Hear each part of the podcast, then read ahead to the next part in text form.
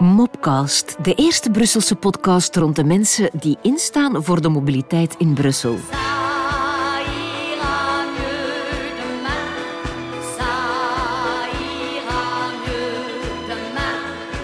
Ça ira mieux demain. Wordt het morgen echt beter? Rijdt het morgen echt beter? Vandaag neemt Vincent Thibert ons mee richting een reusachtige werf genaamd de Annie Cordy-tunnel. Dag Vincent. Hallo. U bent projectleider voor de Brusselse kunstwerken. Wat moet ik daaruit verstaan? Hm, Bent u kunstenaar? Nee, nee, ehm, dat is een vraag die we dikwijls kennen. Kunstwerk slaat op een grootschalige constructie die het leven van de burger moet vergemakkelijken, zeg maar. We hebben het dan over bruggen, loopbruggen, viaducten, tunnels, ondergrondse doorgangen, doorgangen. Kortom, alles wat het mogelijk maakt om een natuurlijk obstakel te overwinnen. Oké. En eh, kunst slaat dan op de fresco's, de beeldhouwwerken in stations en zo? Eh, Nee, nee, nee, niks Nee? te maken. Nee, nee. Het is Weeffout. 100% engineering. Dus Ah, laten zeggen, het is een soort van eh, werven die alle talent van ingenieur nodig he- hebben. Zijn theoretische kennis en zijn ervaring. Ah, daar slaat de, de kunst in kunstwerk op. Klopt. Ja. En zijn er zoveel werken in Brussel? Redelijk veel. Hè. We, we hebben ongeveer 140 werken eh, in Brussel te onderhouden, renoveren, herstellen enzovoort. Ehm, we hebben bijvoorbeeld ook 12,5 kilometer tunnels. En s- sommige zijn klein, maar andere zijn reusachtig. Eh, onze ploeg telt 15 mensen, maar we doen natuurlijk ook een beroep op externe bedrijven voor de grote werken. Ja. Dat is ehm, ongeveer een miljard euro eh, voor de periode tussen 2022 en 2028, om u een idee te geven. Dat is het budget dus. Dat is enorm, ja. En waar brengt u ons nu naartoe? Onder de grond. We gaan naar de Annie Cordy-tunnel, de vroegere Leopold II-tunnel. Ja. We hebben de restauratie ervan juist beëindigd. Het is de langste autotunnel van België. Ja, het heeft dan ook lang geduurd. Sorry voor de mop.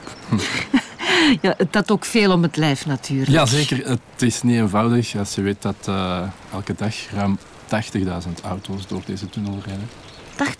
80.000. Ja, 40.000 in elke richting. Wauw, dat, dat is heel veel. Ja, dit is hem dan, onze tunnel. Eh, het rijdt vlot vandaag. Ja, denk af van tijdstip. Hè. Er zijn ook spitsuren en drukkere dagen. Hoe oud zijn de Brusselse tunnels eigenlijk? Eh, de eerste van de grote wegen en kunstwerken die werden ingehuldigd in 1958 voor de wereldtentoonstelling aan de Heizel. Mhm. De tunnels van de Kleine Ring bijvoorbeeld, die moesten een vlot eh, verkeer voor de bezoekers ver- verzekeren.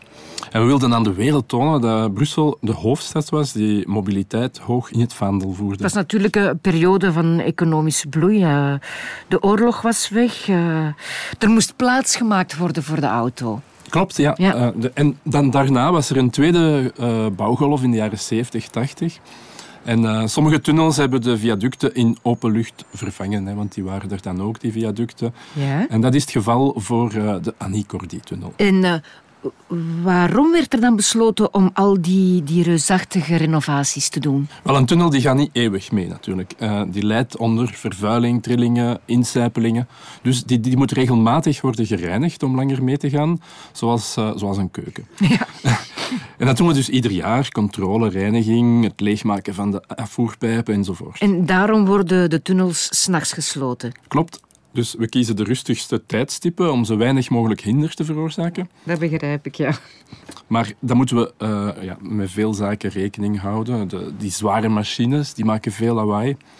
Dus dan moeten we aan de omwonenden denken. En voor grote renovatiewerken moeten we soms de tunnels overdag ook, ook volledig sluiten, zoals bijvoorbeeld tijdens de zomervakantie. Dus dat bereiden we natuurlijk heel erg goed voor. Eh, de gevolgen van, voor het verkeer, de duur van de werkzaamheden, het budget enzovoort. En dan hebben we scenario's die eh, het minst hinder veroorzaken. Die krijgen natuurlijk de voorrang. En dan kan het al wel eens gebeuren dat eh, een tunnel enkele weken eh, langer gesloten blijft. Als ik mij niet vergis, was het eh, de brand in de Mont Blanc-tunnel die de aanleiding was voor de renovatie van de Annie Cordy-tunnel? Ja, dat was zeker een wake-up call. Hè. U herinnert zich zeker nog de brand in de, in, in de Mont Blanc-tunnel in Ja. 1999. Absoluut. En, hem even uitleggen misschien. Hè. Een Belgische vrachtwagen die had eh, vuur gevat op 7 kilometer afstand van eh, de ingang van die tunnel. En dat had dramatische gevolgen. Er waren 39 doden. En die brand die duurde 53 uur. Eh, er waren temperaturen van ruim 1000 graden. En eh, niet alleen in ons land, maar overal in de wereld eh, veroorzaakte dat een schok, eh, ook in politieke kringen. Ja, dat zal wel. Dus ja, dat deed vragen reizen over de veiligheid. En de Europese veiligheidsnormen voor grote verkeerstunnels die werden aanzienlijk verstrengd. Het toezicht moest worden verscherpt, het aantal nooduitgangen verhoogd, eh, toegang voor de hulpdiensten moest worden verbeterd enzovoort. Dus eh, uiteraard eh, hebben we besloten om die nieuwe, striktere normen ook te gaan respecteren. Ook al is de situatie in Brussel verschillend. Dat klopt. Ja, het is verschillend omdat, eh, omdat bijvoorbeeld de vrachtwagens van meer dan 3,5 ton, die mogen in onze tunnels niet rijden, die moeten omrijden. Maar we hebben toch besloten om, om de Europese regelgeving strikt na te leven. Dat heeft dus niks te maken met de crisis rond de tunnels in 2016. Eh, de crisis rond de tunnels die, eh, heeft het gebrek aangetoond aan eh, structurele middelen om de duurzaamheid van de Brusselse werken te verzekeren. In totaal de veiligheid garanderen van een geheel van tunnels waarvan sommige ouder zijn dan 60 jaar. Gelukkig hadden we al een strijdplan klaar en een investeringsprogramma over verschillende jaren. En dus van zodra de politieke wereld de budgetten heeft vrijgemaakt, zijn we met de werken begonnen. Top. Zullen we dan maar terug naar de Annicordy-tunnel gaan? Goed. Eh, wat hielden de werken eigenlijk in? Bon, ik vrees dat het heel technisch wordt. dan. Ja, probeer toch maar. eh, ik zal mij concentreren. Maar eigenlijk is het wel simpeler. We hebben alles gecheckt. Het aantal nooduitgangen, de politiemeters, de ventilatie, de verlichting, het controlesysteem met hypermoderne camera's verbonden met één enkel centrum. Alles moest worden overgedaan. En dat gedurende vier jaar. Ja, drie zomers om precies te zijn. We hebben de tunnel slechts gedurende drie zomerperioden volledig gesloten. De eerste zomer hebben we het terrein voorbereid. We hebben een oppervlakte van 80.000 vierkante meter asbest Ja, vrijgemaakt. daar kan ik mij echt niks bij voorstellen. Ja, 80.000. dat is- Het ging over een asbestwerf en dus moest er worden vermeden dat de lucht eh, en het water werden bezoedeld. Mhm. En daar hebben we dan natuurlijk eh, beroep gedaan op gespecialiseerde diensten. Ja. De tweede zomer hebben we alles gestript en de hele structuur vernieuwd. Mhm. We hebben het plafond vernieuwd, de waterdichtheid, de weg, de betonnen dekvloer die eronder lag. En we hebben alle elektromechanische uitrusting vervangen. Ja. Als je weet dat alles weer dichtgemaakt gemaakt moest worden tegen dat de tunnel in september weer open ging, dat was een hele job. ja, dat zal. De derde zomer hebben we alles afgewerkt. Alles werd vernieuwd, van de bodemplaat tot het plafond. En wat was eigenlijk het moeilijkste? Alles. Ja, oké. Daar ben ik niks mee. De timing, de coördinatie, maar ook op het niveau van de werf eh, aan zich. Eh, we moesten werken in een eh, echte ondergrondse lasagne, zeg maar. Realiseert zich dat niet altijd, maar op deze punten komt alles samen en loopt alles door elkaar. De autotunnel, de metrolijnen, de trein en vooral ook het kanaal. Als u met de auto door die tunnel rijdt, dan rijdt u onder het kanaal. Hè. Ja, ja, ja. We moesten dus uiterst voorzichtig te werk gaan om geen schade aan te brengen aan andere structuren of aanpalende woningen. We hebben zelfs een beroep gedaan op eh, duikploegen. En kunt u daar cijfers op plakken? Cijfers.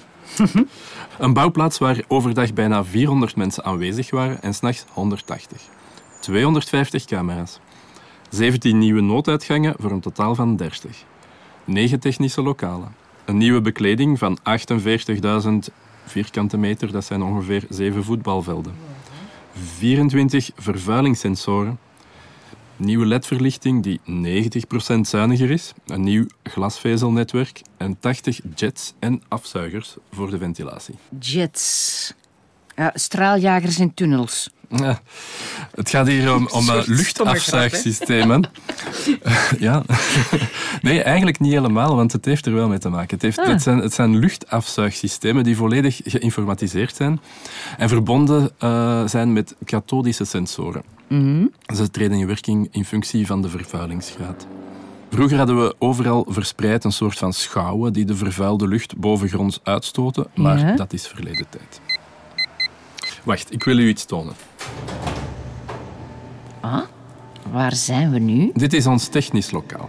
Hier stapelen we de materialen, trekken we de kabels door voor de elektrische systemen en de computers waarmee we de tunnels uitbaten. Enorm zeg. Ja, naast de tunnel zelf, die 2,6 kilometer lang is, bestaat er een extra systeem voor de beveiliging, het verkeersmanagement, de ventilatie en de nooduitgangen. Was u van kleins af aan al geboeid door tunnels? Nee, helemaal niet. Maar ik ben wel altijd geboeid geweest door eh, ondergrondse constructies, dat wel. Ah, Ik heb een master burgerlijk ingenieur mijnen gehaald in Mons. En eh, wat zo boeiend is aan mijn job, is dat ik zo'n project van A tot Z in handen heb. Dat ik voor alles verantwoordelijk ben en een globale visie kan ontwikkelen. hebt u de naam Annie Cordy-tunnel gekozen? Nee, nee, nee, nee. Ik hou wel van Yannick Cordy, maar ik hou me enkel bezig met de techniek. Het zijn de Brusselaars die de naam hebben gekozen. Er was een poll. Dus er was eh, de politieke wil om eh, een vrouw, of de vrouw in het algemeen, een grotere plaats te geven in de publieke ruimte. Eh, vandaag is er geen plaats meer voor ongelijkheden en dat is maar goed ook. Ja, Annie Cordy, het zonnetje onder de grond. Ja, een hele tunnel in het teken van de vrouw. Ja. Kunstenares eh, Charlotte Baudry die creëerde in dat teken een uniek kunstwerk dat de naam Stand-up meekreeg. Het zijn silhouetten van 30 vrouwen die staan op tegen elke vorm van discriminatie. Bedankt voor deze leerzame reis, Vincent. En bedankt om Brussel te doen bewegen. Graag gedaan en u ook bedankt. Dit was de Annie Cordy-tunnel, de Mopcast. We hebben er nog heel wat andere te bieden. Join the move. Abonneer je vandaag nog op onze Mopcast.